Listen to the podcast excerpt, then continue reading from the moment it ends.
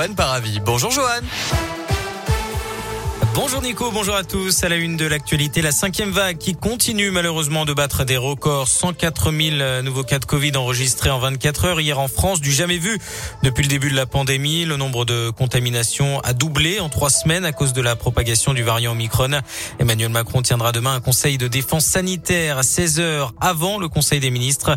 Il sera notamment question de la transformation du pass sanitaire en passe vaccinal dont l'entrée en vigueur est prévue le 15 janvier, mais d'autres nouvelles mesures pourraient être annoncé. Prudence sur les routes ce dimanche, classé orange dans le sens des départs. Ça pourrait notamment coincer cet après-midi sur la 43 entre Lyon et Chambéry. Pour le moment, c'est fluide hein, sur les principaux axes de la région. Notez que c'est vert dans le sens des retours, orange en Ile-de-France. L'actualité, c'est également cette opération sauvetage ce matin dans la Loire. On vous en parlait il y a quelques jours sur Radio Scoop. Neuf chèvres errantes ont été abattues par des chasseurs il y a une semaine à Lorette, près de Saint-Étienne. La raison, elles dégradaient le cimetière de la commune une décision du maire jugée irrégulière par la préfecture de la Loire qui n'avait pas donné son accord.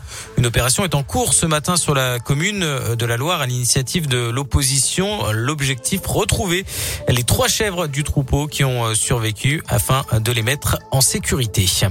Noël, c'est fini pour cette année, mais on prolonge la magie dans plusieurs grandes villes de la région où les marchés de Noël se poursuivent. C'est le cas du marché de Noël de Clermont-Ferrand, par exemple, qui s'achève aujourd'hui à 18h30, place de la Victoire. À Lyon, c'est terminé pour celui de la place Carnot, mais ça continue pour celui du Grand Hôtel Dieu jusqu'au 30 décembre. À Saint-Etienne, rendez-vous jusqu'au 2 janvier, place de l'Hôtel de Ville. Et puis à Mâcon, ça se termine également ce soir à 19h. Jean-Jacques Goldman et Sophie Marceau restent en tête des classements des personnalités préférées des Français en 2021. Le JDD a dévoilé son traditionnel sondage annuel aujourd'hui. Le chanteur devance l'astronaute Thomas Pesquet chez les hommes, l'actrice devance Marion Cotillard et l'humoriste Florence Foresti chez les femmes. On notera les entrées remarquées de Florent Pagny, Clara Luciani ou encore du footballeur Antoine Griezmann. Plus d'infos sur radioscoop.com. Il était l'une des figures de la lutte contre l'apartheid. L'archevêque sud-africain Desmond Tutu est décédé aujourd'hui à l'âge de 90 ans. Il avait notamment obtenu le prix Nobel de la paix en 1984.